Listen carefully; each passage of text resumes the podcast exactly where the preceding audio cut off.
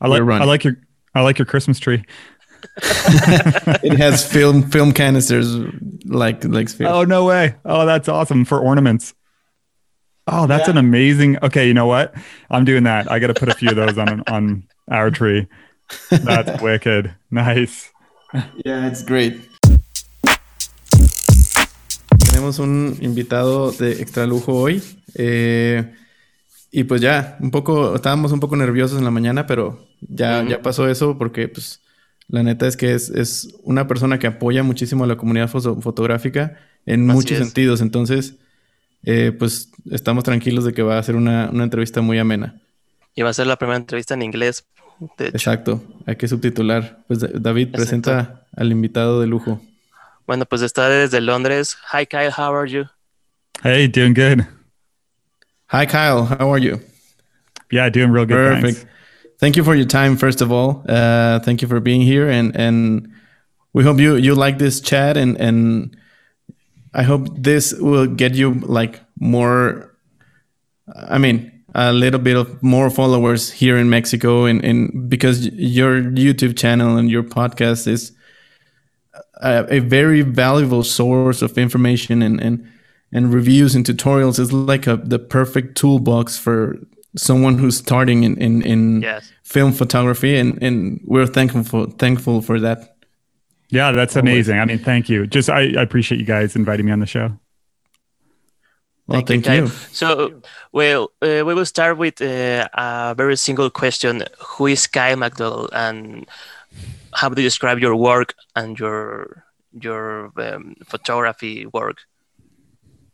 Yeah, so I'm a photographer working mostly, almost pretty much completely with film. I'm also a filmmaker, kind of lived this like dual, uh, um, dual kind of profession life for a long time doing filmmaking and photography. And I, I feel like I'm just at the point where I'm starting to transition to photography full time. But uh, I'm from Canada, just actually moved over to the UK. So I'm living uh, pretty close to London as of the last couple months and uh, yeah, a lot of my work that I think people would would know me for is uh, mainly based in the American Southwest, um, but just basically wrapping up that project and moving on to some new work here. Obviously, with the the move to a new country and having a new landscape around and stuff like that.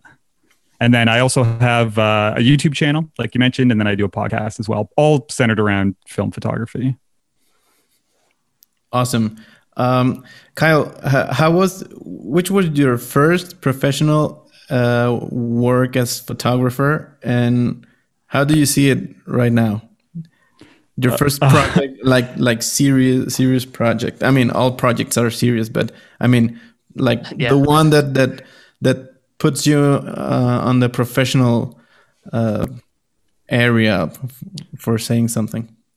Sure. So I mean, like I could go way back. Back, my like my career has kind of been a bit of a roller coaster uh, and a ton of zigs and zags and stuff. And for me, I actually didn't get into film uh, as a medium until about 2017, uh, and then I've been, com- you know, completely consumed by it since then. But I did photography for about 10 years before that. Um, more like traditional landscape photography um, and then I also did video production and filmmaking at the same time. So my first kind of professional work was in that photography realm way back when I first I went to school for film, but when I got out, I started working digital. Um, so I was just like your typical budding photographer, not really knowing what they want to do. So I thought I would try weddings. So I shot one wedding and uh, quickly realized that I don't want to ever shoot a wedding again. One wedding and that was it. yeah, not not for me. Not I'm not the right type of person. Uh, and then from there, I I just started doing some freelance work, did some stuff for magazines, a lot of stuff in like the action sports world. So like a huge departure from what I'm doing now. So those would have been my first kind of professional gigs, I guess, if you want to call it. Um, but really, from most of my career from like a, a, a, business standpoint was video production. So, may, you know, that I ran my own businesses and stuff. And it wasn't really until uh, 2017 when I got into film and it really kind of consumed me that I started working on what I would say is like my most serious body of work yet. Before that, doing the traditional landscape photography, you know, I I wrote for magazines, I sold prints, I did some talks, I had a website and all that kind of stuff. But it always just felt like I was making like these greatest hits images, right? So it was like go out and find like the most dramatic sunset and the most dramatic landscape. Okay. And then compile as many of those as possible. You know what I mean? So it was like nothing. yeah uh, it wasn't until I got into the film photography world, started learning about some of the, you know, uh, some of the the greats, I, I, guess you would say, and discovering all these different genres of work, that I started seeing uh, so much, I guess, new potential for projects done in different ways. You know, where it's where the the project is a reliant on a wide variety of images. Some of them are quiet, some of them are loud. It's not just you know these everything has to be flashy. So, um, yeah. yeah. the work that I've been been doing for the past three years, all the American Southwest stuff, I'm just wrapping it up and I'm just working on uh, actually publishing it as a book. So this would be like. For even though I've done this for a long time professionally, video and photography, this for me is like my most personal kind of like professional work that I'm probably going to be most proud of. I would say. Yeah, I, I think uh, that happens when when you start in, in, in film photography. Something happens and reboots like that creativity and that that way of seeing photography. I don't, I don't know. It happened to me. Uh, yes, in in digital, it, it was like like kind of a, a business side of, of photography or, or video production and with film photography it's more like personal it's like very mm-hmm. like deep projects that mean something for you and and it's something like that you want to say that happened to me i don't know if, if it was the same with you yeah, in a way it was. And what's funny is, you know, like I never have been like one of those like film versus digital, one's better than the other. But I just look at like yeah. how, and not saying that's what you're talking about, but I just look at like how different mediums and tools can kind of influence you and what they can expose you to. And for me, the film photography world just kind of exposed me to all of this work I didn't know about and these different genres and this different way of working. And very much it sparked this different style of creativity and work that I had never really created before. Like I was, you know, kind of just mentioned going a little bit deeper. So yeah, absolutely. And I think that's what's really cool is I've noticed, you know, a lot of people who who start shooting with film and get into this world you know, it's almost like they all of a sudden they're approaching things in this very different way that they never would have done before. Like yeah. for you know, the the most interesting thing for me is like you know, talking about doing that traditional landscape work in the past, it's like I wouldn't go out and make an image unless there was like the perfect sunset with the most dramatic clouds and like everything came together. And then, you know, for the work I'm the my most recent portfolio, I'm shooting at like 1 p.m. in the middle of the day in like full sun in the desert, like just yeah. complete different set of um, of conditions. And not to say that would have worked for my older work, but it's just it's really cool how you can find something and it can be so different and it can really kind of hook you. Yes. Kyle, um, um, about your your projects, and uh, I know for sure that you have all, all your YouTube channel about film photography, but also you have your um, a podcast, mm-hmm. the Contact Sheet podcast. What is that about? Yeah, so that was really just kind of like a another outlet for me as a creative. Like I love YouTube, but I find uh, the podcast gives me a way to just kind of uh, I guess like freewheel things a little more. Like it's a little more just conversational and you're going off the cuff. And not that I'm tr- I try to make my YouTube like really scripted. I try and stay away from that, but it is a little more structured and stuff. So the podcast is just a way to maybe talk about some things that are just on my mind. A lot of the smaller episodes I've been doing lately have been, you know, just rambling off some thoughts and some opinions, uh, or just having conversations like this with other photographers, which uh, you know I also don't get to do on the YouTube channel. So it's really it's like another outlet uh, for me as a creative to do to you know keep getting my voice out there, trying to help people, but do it in a different way than what I'm doing already with some other things. Yeah, great. Uh, well, talking about your podcast and the last episode you published uh, about uh, the the film photography boom, um, it is a boom in in here in Mexico. It has never died. Really, it, it really never died. But right now, mm-hmm. it's getting stronger and stronger and, very young young people are, are getting into film photography i don't know if, if it's just a trend or anything but i like that if, if the community grows, the the film photography grows, and we'll get eventually new cameras, new emulsions, new film, and and I think that is that is great. That's the good part. Uh, how do you see this boom? Like, I don't know if, if you have uh, like international input of how it's growing the the film photography, but how do you see it from your your point of view, from your perspective? Yeah, all I can kind of comment on is just really what I see online because that's most of my interaction with everyone. But it just seems like you know the people who you, I'm discovering or the people who are, who I'm I'm meeting. It's from all over. Like you know, we're having a conversation right now. You guys are in Mexico City. I'm in yeah. the UK. I was in Canada. There's people all over Europe. Like it just seems like the popularity of it on a global scale is is growing a ton. Um, so I can kind of just look at it from that way, but I think it is something that's happening all over the place. Um, and I think it's uh, I think it's amazing, kind of like I, I mentioned in my podcast episode. Um, just because not only is it cool to see film grow, and then there's you know the things that come with that, like new film stocks and and uh, you know other companies like say Intrepid re- releasing you know four by five camera and Lomography making some stuff, but just the community is so important that's growing with this. And it's not to say that other communities and other creative forms aren't great, but the film photography community just seems to be special in my opinion. Uh, so that that's why I wanted to release that last episode. And like for anyone who didn't hear it, it was a little bit of like a, uh, it was just an opinion piece about you know every now and then you get, get people who kind of want to g- kind of be like a, try and be a gatekeeper in this community and tell people you know about uh, like complain about prices going up for cameras and this and that. So I I just want to like squash as much of that as possible because you know all of us came into this world at a different point like this film photography world. So you know none of us should ever ha- be allowed to get to a point where we can start telling other people who's allowed in and and, and who who's not allowed in. Right? Like we all were beginners at one point in this world. So yes. i just i just want to see the, see it keep growing and and uh, you know that just means the community grows and you, there are more connections and more you know, people to meet and more work to be created which is really cool.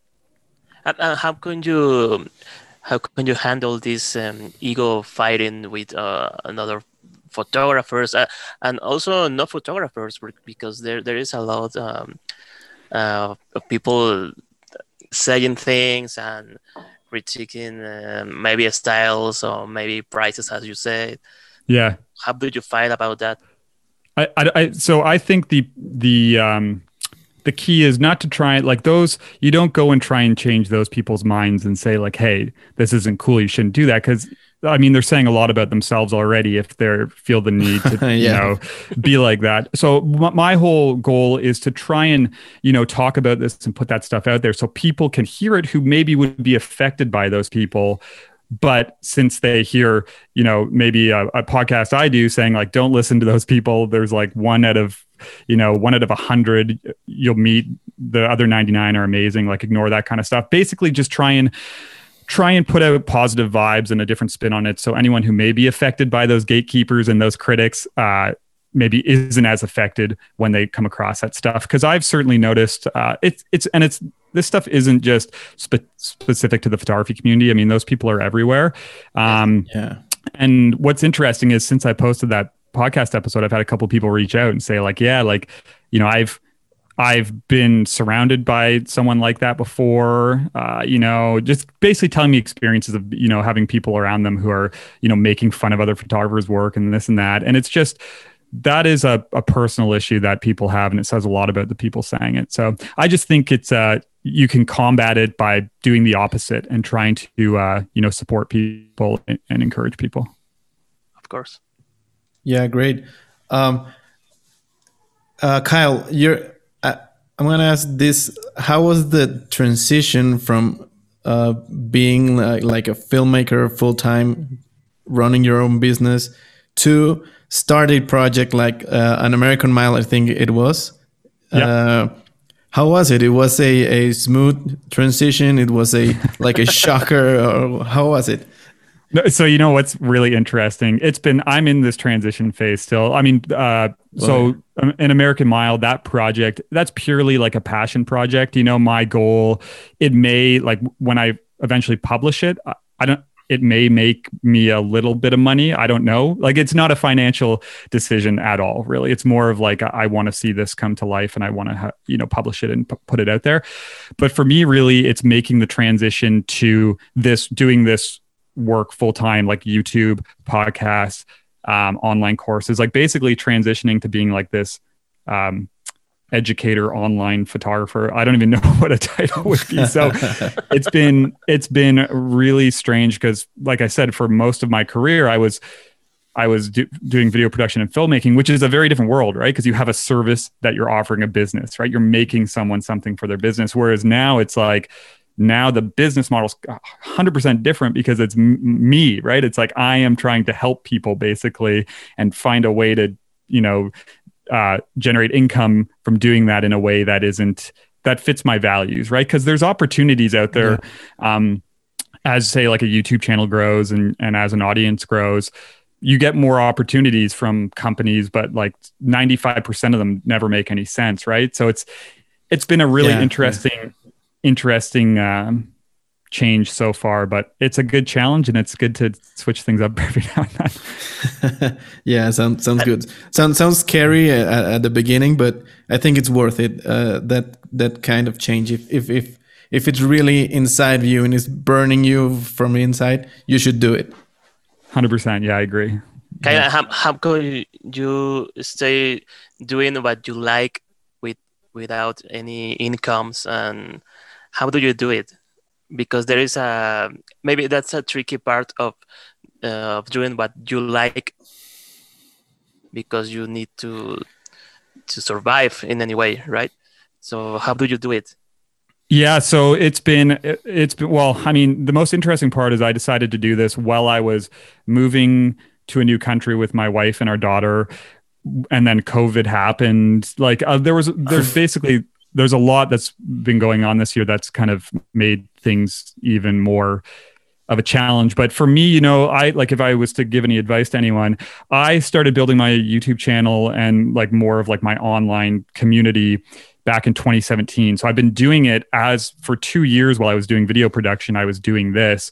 And I feel like you have to almost do that until you, there's this really kind of awkward point, middle point where it's like, I think I can break free now, but it's going to be tough for uh, six months or a year. So I think you, I think if there's something that you want to go and pursue, if it's something you love, you know, don't rush it. Like, I think sometimes people will be like, oh, I want to make money off of my photography, right away I have to make money. And I think that can lead to a lot of problems because all of a sudden you aren't taking the time to like build up a community, build up trust. You're just trying to hawk items on people right away. Right. So you're like, buy this, buy this, this for sale, that for sale. And I think for me, it's really important that like, yes, I want to make my living this way because, but the reason I want to do that is because I love trying to help people uh, enjoy their work more and also make better work and just you know enjoy their creative lives more. So it's something i care so much about. So i think it's like take the time to build up a community add value to the community do all these things so people are so you you have this community where people are um, want to support you when you finally say hey I have this for sale. Then people are like, yeah, like, yes, I want to buy that from you kind of thing. You know what I mean? So yeah. Yeah. I don't think there's any clear answer. I think it's just um, it's a long process and for a long time you have to juggle multiple hats if that's you know working a different job while you build things up i, I think the key is just not to rush things yeah really true uh, yeah i mean like adding this this knowledge and, and growing this community it, it gives not only you gives the community itself uh, um, like this um, mm, how can i say it? Uh, it makes the, the new photographers like a, a little bit more confident to share things if the community is like friendly. bonded and and there's no yeah. negative critique and and this like ranting about stuff. So we need to build that type of community to to to make easier to to new photographers to make this transition uh, to film photography full time yeah. And you know what's so funny is like I think about this often and I'm just like, there's so much to love about what we do, right? Like uh, the quirky old cameras and the weird old cameras are, are, amazing. You know, the images everyone's making, the work people's creating, uh, just the community out there. Like, there's so many things to be like to enjoy and be excited about and be happy about. Um, so, like, I just want to kind of prop that up as much as possible. And that's not to say like, you know, my, my goal isn't to just tell say tell everyone they're amazing and that no one's doing anything wrong. But I think the important yeah. thing is like um, that I never want to be one of those people who just goes around to random people I don't know telling them why they're doing things wrong. You know, like I think it's important to build a community where if someone reaches out to one another and says like hey can i get like i really this is my body of work i've been you know doing for the past two years i would love uh, you to take a look and give me your opinion on it. Like someone you trust, whose work you respect, who will give you their honest uh, critique. That stuff is so important. But people often confuse that. Like sometimes, you know, people will be like, oh, no one can take any criticism anymore. But there's such a difference between some yeah. random person that you don't know on the internet and you've never yes. seen their work telling you that your work, your images suck versus like someone you respect uh, and maybe admire or whatever, really taking the time to look at your work and say, hey, this is working, but, you know, maybe you could improve things here a little bit. So um, I think that is the ultimate goal for like a strong community is uh, just have something that's encouraging, like welcoming, supportive supportive and also is going to help people grow in the best way possible. Yeah so true. That that that uh, constructive uh, feedback is what we need. Like like you said from people you trust not not any random guy that you you didn't even ask his opinion. Yeah. and he's like shooting your your your work or or anything.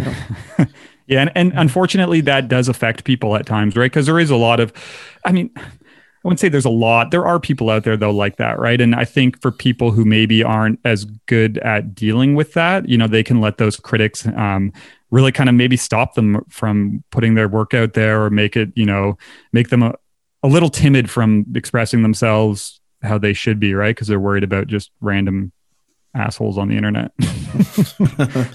Actually, yeah, yes, so right. there is a lot of assholes. yeah, yeah. But you know what? I, I, so it's funny. I did that podcast about it. I've seen. It seems like I've been talking about this stuff a lot recently, and I always, I always want to be careful in a way because there's so much amazing stuff in the film photography community. Like when I talk about these critics and you know these these random people kind of uh, knocking people down, like that stuff. Fortunately, that stuff isn't super common. It just is out there. But I, you know, on a daily basis, I would say like 99% of the stuff I run into in the film photography community is just supportive people, really amazing relationships and stuff. So I'm always, I always like to add that note in where I'm like, I am talking about this, but I don't want to focus on it 100% because it, it, I don't want to make it seem worse than it is, kind of thing. You know what I mean? Yeah, yeah. Yes. Yeah, yeah. As a photographer, you you need to print your work. Does that make a change in how you see photography, how you see photography as, as a business? Do you think that that's an, an important thing to do? I think from like a personal standpoint, it's really important. Uh, just because you know, especially if you've never printed your work before, it takes on a, a different life. It really does, and that can influence the way you see things as well when you're out creating images. You know, if you, sometimes if you're thinking of the final print, it can almost give images more value and you can see them in a different way, especially to nowadays. And like this is speaking from experience, like, you know, we post our work on we all post our work on Instagram and social media so much and we're on our phones so much that you can go like a month or something without looking at a book or looking at a print or anything. So you're basically looking yeah, at images that are like two and a half inches wide. Yet, you know, we're shooting on like six by seven medium format cameras that could print 40 inches wide. So I do think it's really important. I think if there's people out there who haven't printed their work, it, uh, I would definitely recommend it. I think it just it's like the final process. The the thing the tricky part is like finding a like an outlet of what to do with those images. So you can print for yourself and you could put them in a little portfolio box or something. That would be pretty cool. Um, from a business standpoint, it's certainly another avenue for generating income. It is a tough one because it's a little it's a little tricky to to learn how to approach it, right? Because it's like, do you do uh, higher value, larger limited edition prints?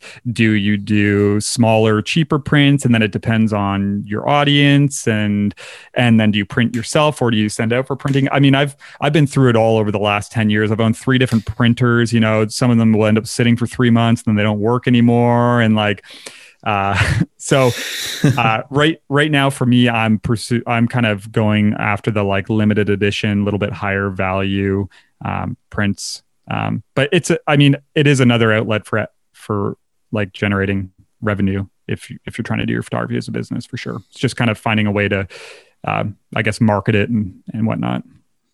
Kyle, uh, and what about um, uh, your work with Portra? I know for sure that you are a big fan of Portra 400, mm-hmm. um, but um, and I told you that uh, your work is uh, have a very uh, a few similarities with uh, Fred Herzog works, and and I know well, no, well you told me that you are a big fan from Fred Herzog. So yeah, yeah.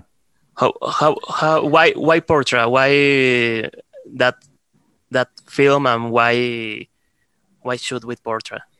Yeah, so you know it's you know it's cool. One of the things I I that I really loved about film when I got back into it is in 2017 when I made the switch from digital, I was pretty much you know fresh into the world. I that's kind of how my YouTube channel was born. Is just like okay, there's a lot of stuff I don't understand, right? Like I don't of scanning or exposure, like all of these things. Like I know I'm a skill like technically skilled as like a digital photographer, but you know, you jump into film and there's a lot of things that are different. So for me, a big part of that process at the start was just have like being curious and trying out different film stocks.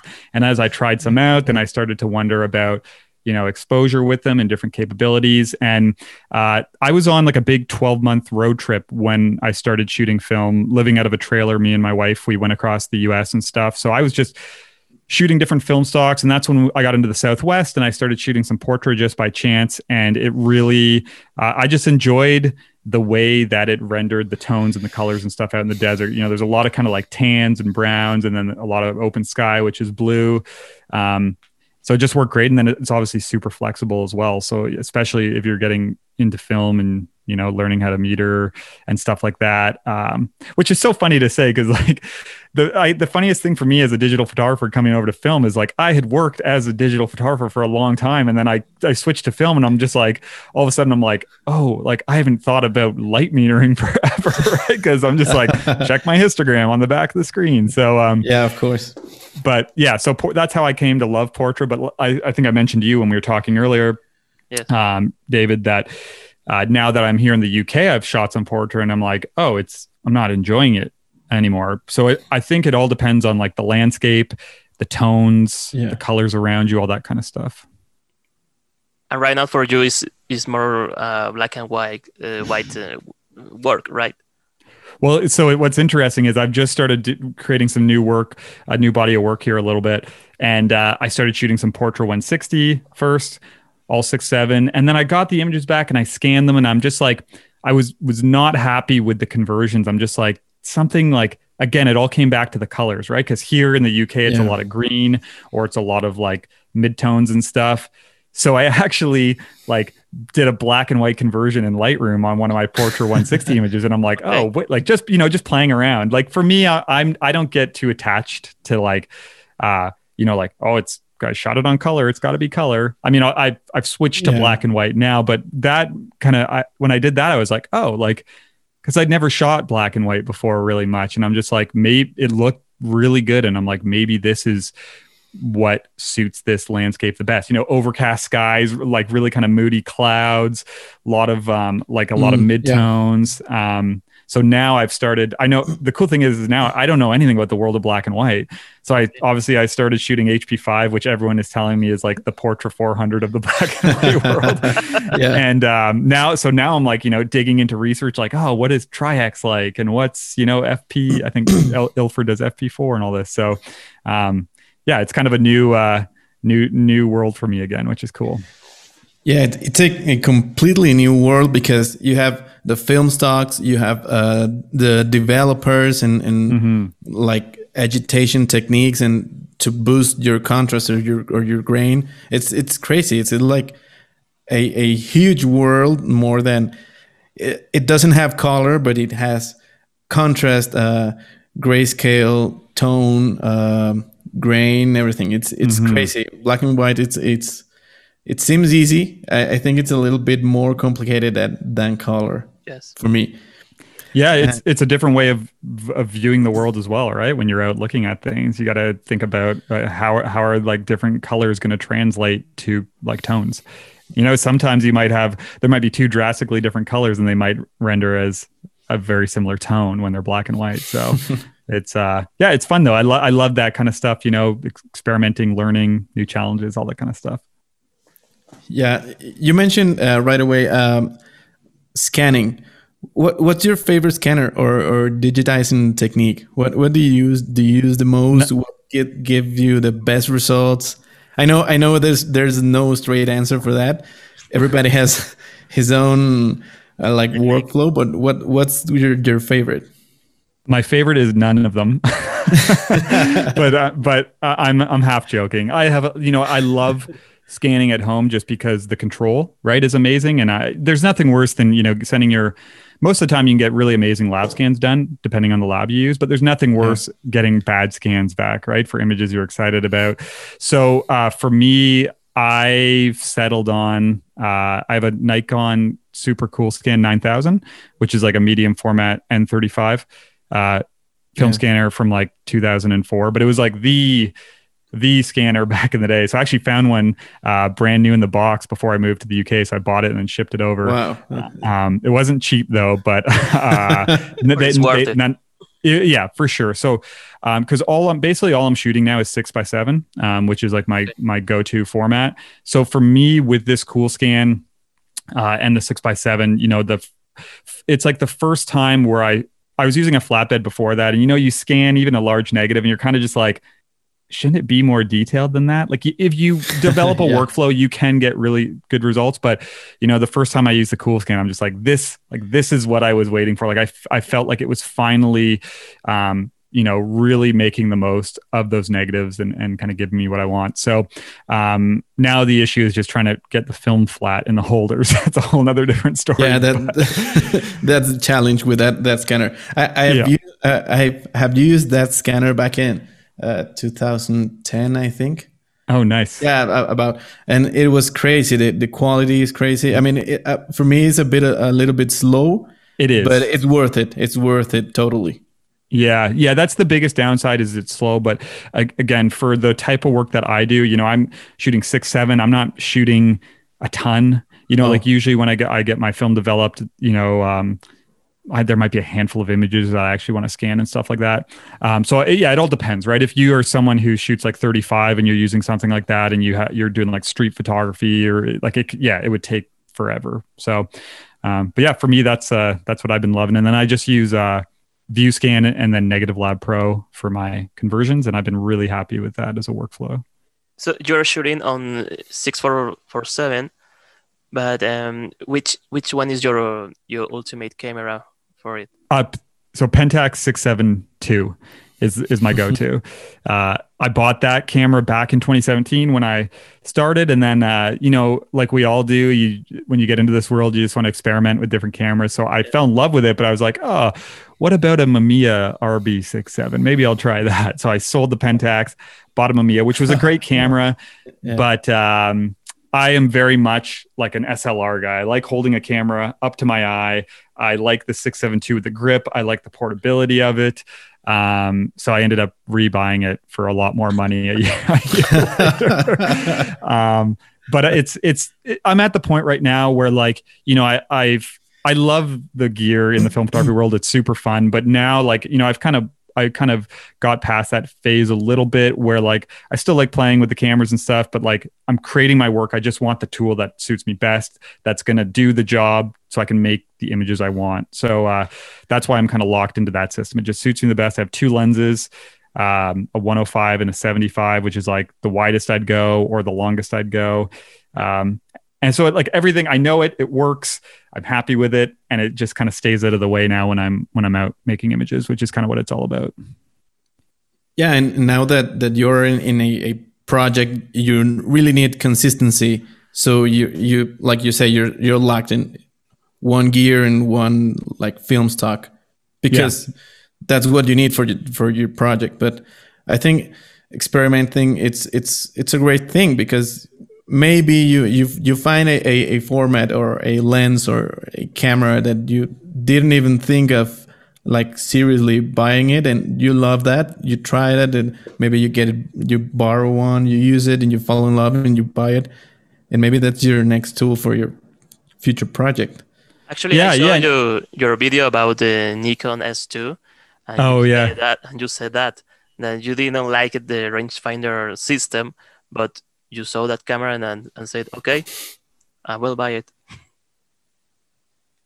Yeah, well, you know what's funny is I found that camera in when when I was on that big road trip. I was stopping at like you know thrift stores and this and that. And we were on some like back roads. I think it was in like Louisiana in the southern states, and there was like this old service station in the middle of nowhere that was like closed down. And the guy actually we stopped. There was a guy there inside, the old owner, and he let us in to look around. And he had that camera randomly behind a shelf with like an old gas station. And I think he sold it to me for like fifty dollars or something. What? crazy? Yeah, yeah. And at, at the time, I, I didn't I didn't really know much about it. I was just like, oh, it's a cool Nikon Nikon rangefinder. And, and now you look at the prices even now, and it's like whoa. Yeah. But um, but the thing with gear that I've always looked at is like, um, I mean, I think my like overarching belief in this whole creative world is like I think the number one goal for people is just to like do whatever you enjoy and and what is fun to you, right? So sometimes you'll get people who are like you know, it's it's not about the gear and at some point you got to like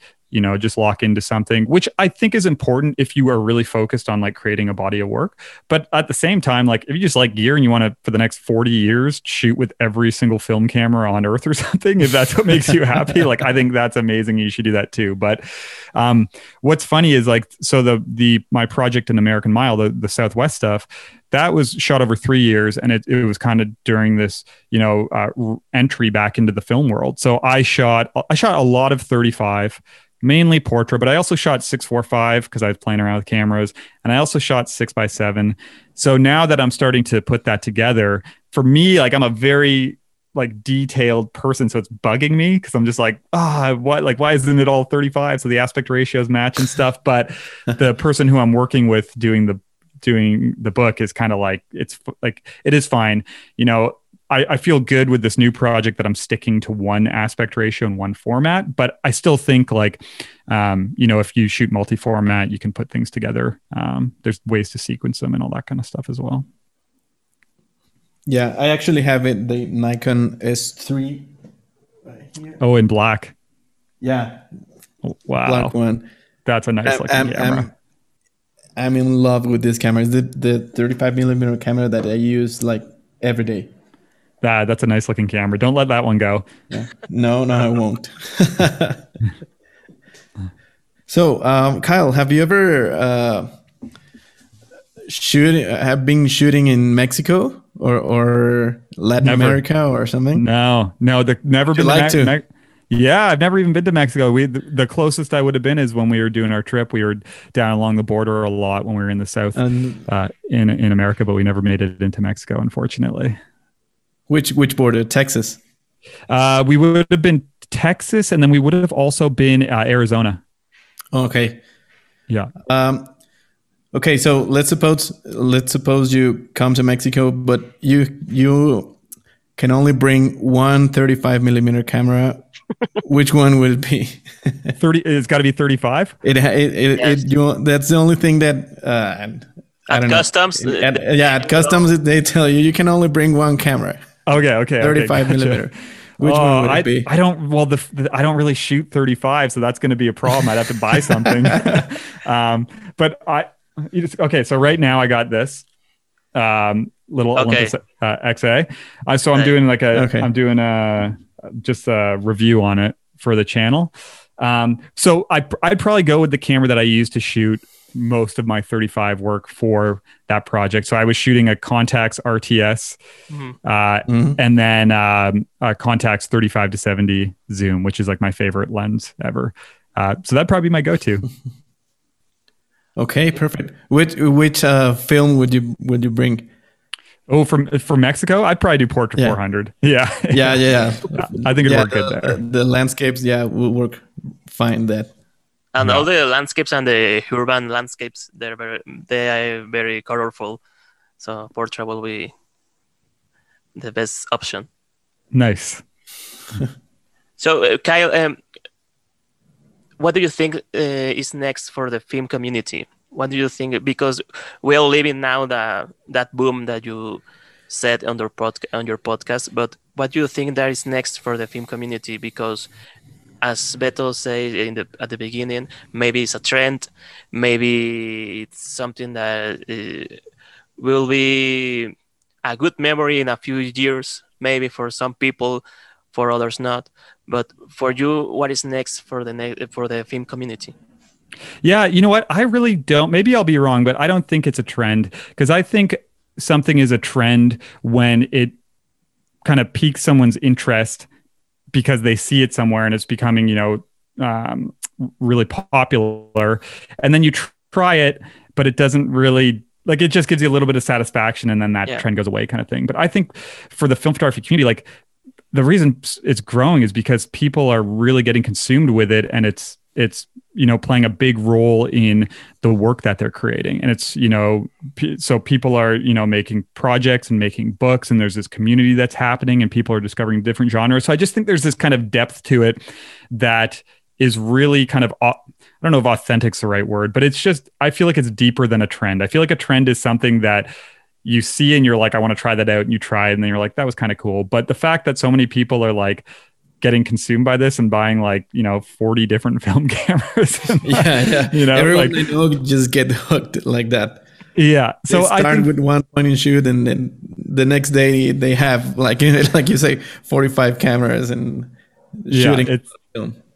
So i think for those reasons uh i think it's going to keep growing. And the cool thing is is like you know um the I, I, think the man it's good for the manufacturers, right? Like there's a way bigger demand for film and all that kind of stuff. I know prices have just recently gone up, but I think you know people kind of um, like to comment on that. But I think it's probably a pretty weird situation for some of the like film manufacturers because like it wasn't that long ago that they probably thought things were like on the out and yeah. were probably downsizing yeah. and stuff. So I think that you know it's going to keep growing. Costs are going up a little bit right now for stuff like film but i think at some point uh, you know they i don't think that's going to keep happening. Um, and then you know we're seeing people getting creative like a lot of people getting creative with like 3d printing and people coming out with like you know negative supplies coming out with like scanning. Like there's a lot of new products launching not maybe not too many cameras right now but uh, there's just a lot of new stuff happening based off of uh, you know the demand and people trying to solve these problems that we now have uh, uh, with uh, the new kind of world of film photography. So I think uh, I can only see it getting more popular.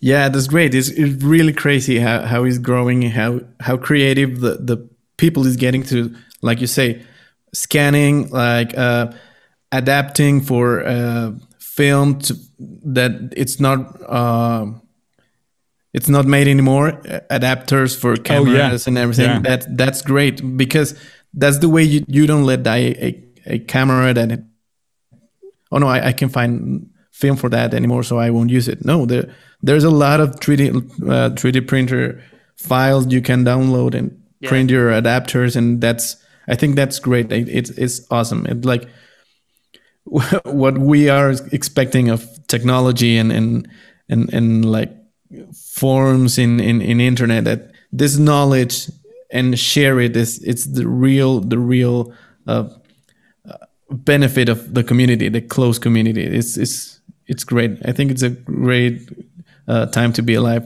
right now. Yes. Actually we thought that that some technology ap- obsolete but uh, the new technology brings back that old technology. So I think it's a perfect match. I, I, agree.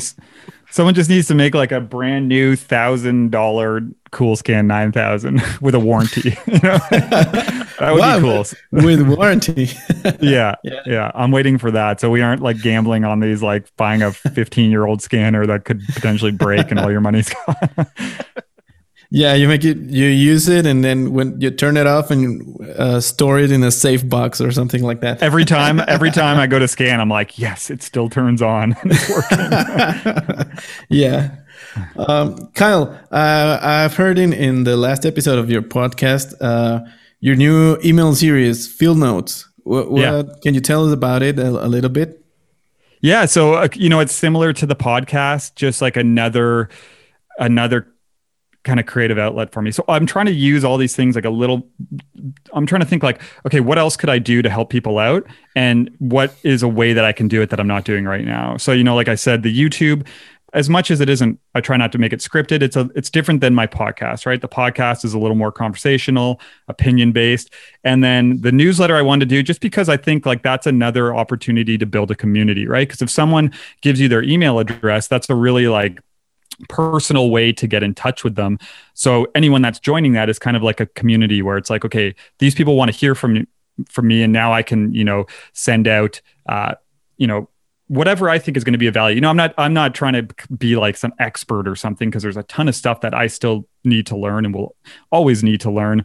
But I'm just trying to think of like, okay, what experiences have I had? What um, education have I had? What tests have I done? You know, um, so really the field notes is going to be like i'm starting to do q&a sessions which i think is uh, super helpful i also want to use that as like an outlet to talk about just like reflect on some of my like uh, experiences throughout this like 12 years of doing photography and video full time, right? Like maybe some like funny experiences or some like fails that you know I learned something from that I can kind of share. So really, as a whole, it's just like another way to like build this type of community and connect people and like try and share you know some advice or some education or or something like that. Yet another content, uh, awesome content that that you already do a lot for the film community. Like yes. your your your your YouTube channel is a, a a must for every every photographer that that's like starting with with film. It's but great. Uh, I mean, but when you the, say that it's a free online course for everyone. Yeah, yeah, yeah, really great, and we're thankful for that. And I really enjoy the the the your videos of about uh, exposure limits of, of film stocks. It's, mm. it's great. It's like finally some someone uh, has done that, and we we're seeing the results. Like and crazy stuff like six uh, stops of overexposure and six stops underexposure. So you can really learn in, in a couple of minutes about a film stock and and it, it's like a shortcut and even yeah. can save money for for for the people that's starting to to film photography. So thanks for that.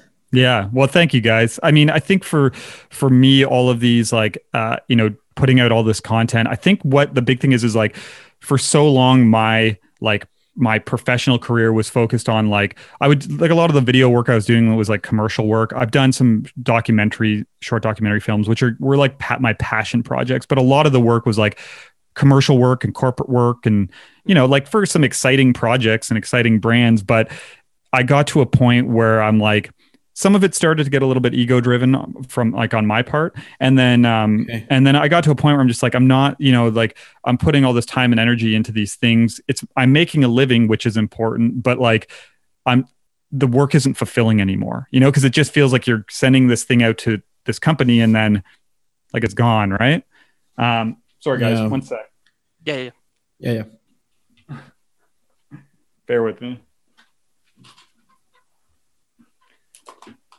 My uh, my headphones died. Oh, okay. Still there? Yeah. Yeah. Yeah. Yeah. Uh, okay.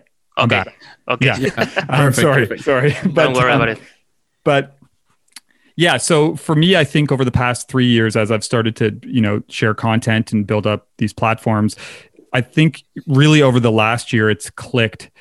And this for me is really like the most fulfilling work. You know, it's so much different than before. It's like, okay, now I can put all that time and energy into the stuff that I was doing before, but I can do it in a way that's like helping people and I have this direct connection with those people. So it's just like I feel like it's a way to give like finally give back and, and help other people, which for me is way more rewarding than uh, the work that I was doing previously. So just trying to put out whatever I can basically and and find a way to manage it all.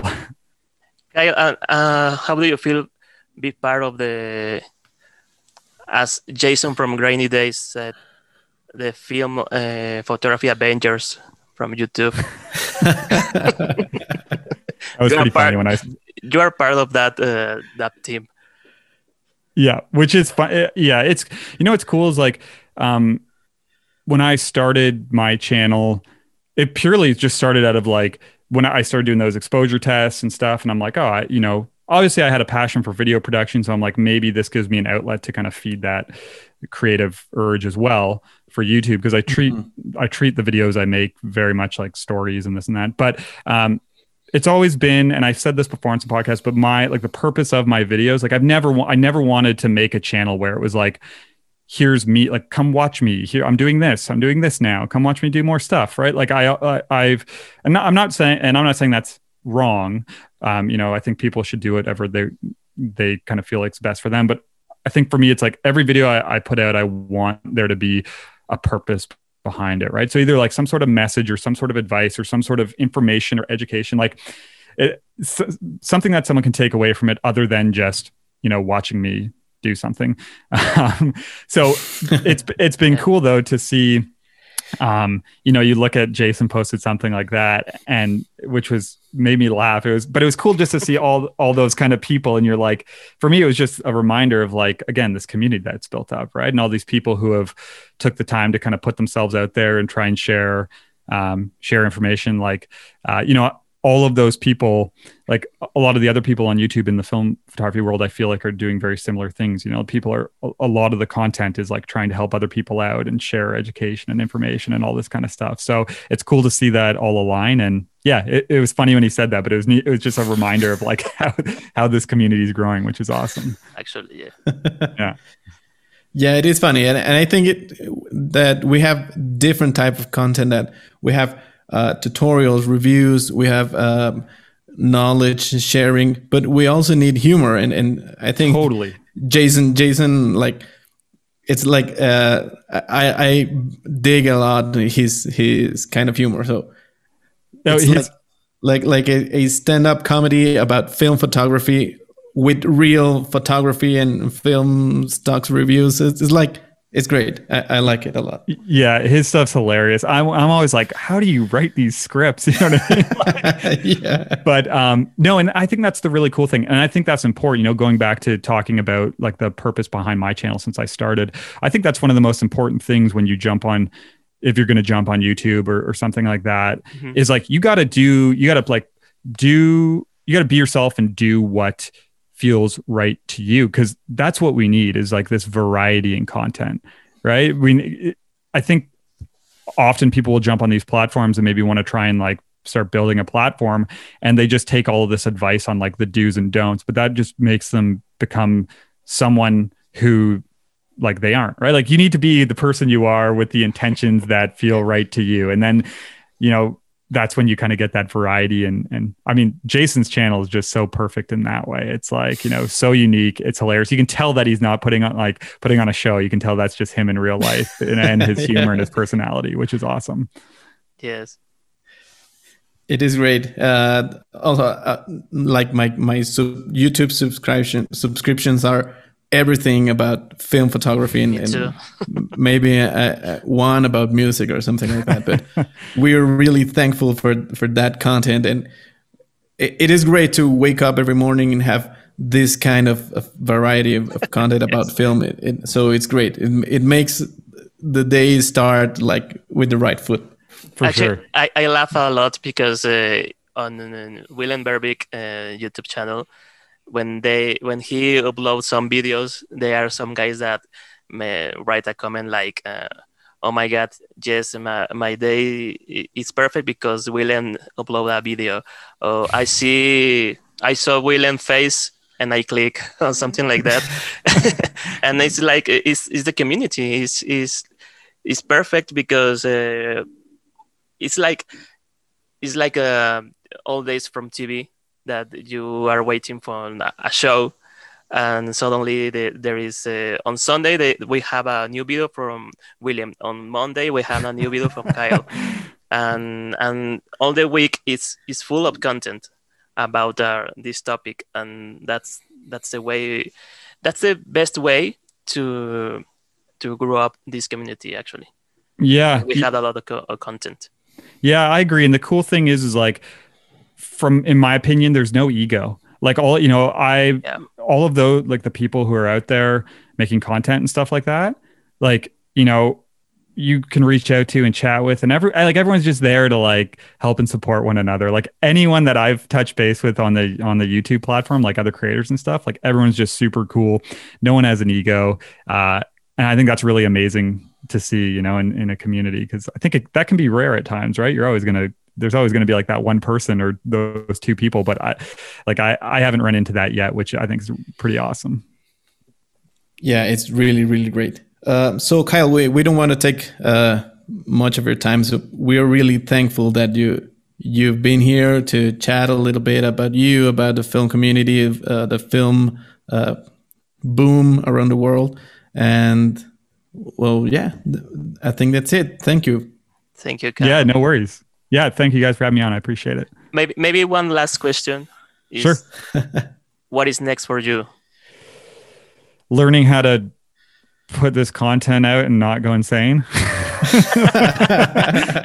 um, yeah like jokingly. I mean it's funny just because we talked about the newsletter which is like another thing. Every, when i layer another thing on i'm just like all right better like get good at scheduling. But um no from like a from like a, a personal and like project standpoint like i'm really excited you know new uh, new country for me just wrapping up that work obviously in the southwest. I won't be making any more of that. So uh yeah it's like it's kind of like a bit of a new beginning in a way and uh excited to just take my time and like explore england and create work for the fun of it and work on this project and just be patient and see where things go and and then uh other than that just keep on yeah helping the film community grow and having conversations like this and yeah meeting people like you guys and just yeah Thanks, man. enjoying it all And please, if you, you. go to Scotland, you have to bring your um, Fuji 400 PH 400H. yeah H yeah yeah for, Because of for the landscape green. because there, there is a lot of green. All right, I'll do I'll do it for you. I'll take Okay. a break from the black and white. I'll shoot a roll for you. Thank you, Kyle. yeah, No, thank you very much So- for this for this conversation. absolutely. So when when you're in Mexico, uh, let us know. We'll Yeah. we'll make a, a photo walk or a, a guided tour or something. Yeah, hundred percent. One day Yeah. when I get there, we're, we'll definitely connect. Perfect. Okay. So Kyle, thanks again, and just keep up with the great work. You're an awesome photographer, an awesome content creator, and we are very thankful for that. yeah, thank you guys. I really I really appreciate that. It means a lot. Thank you, Kyle.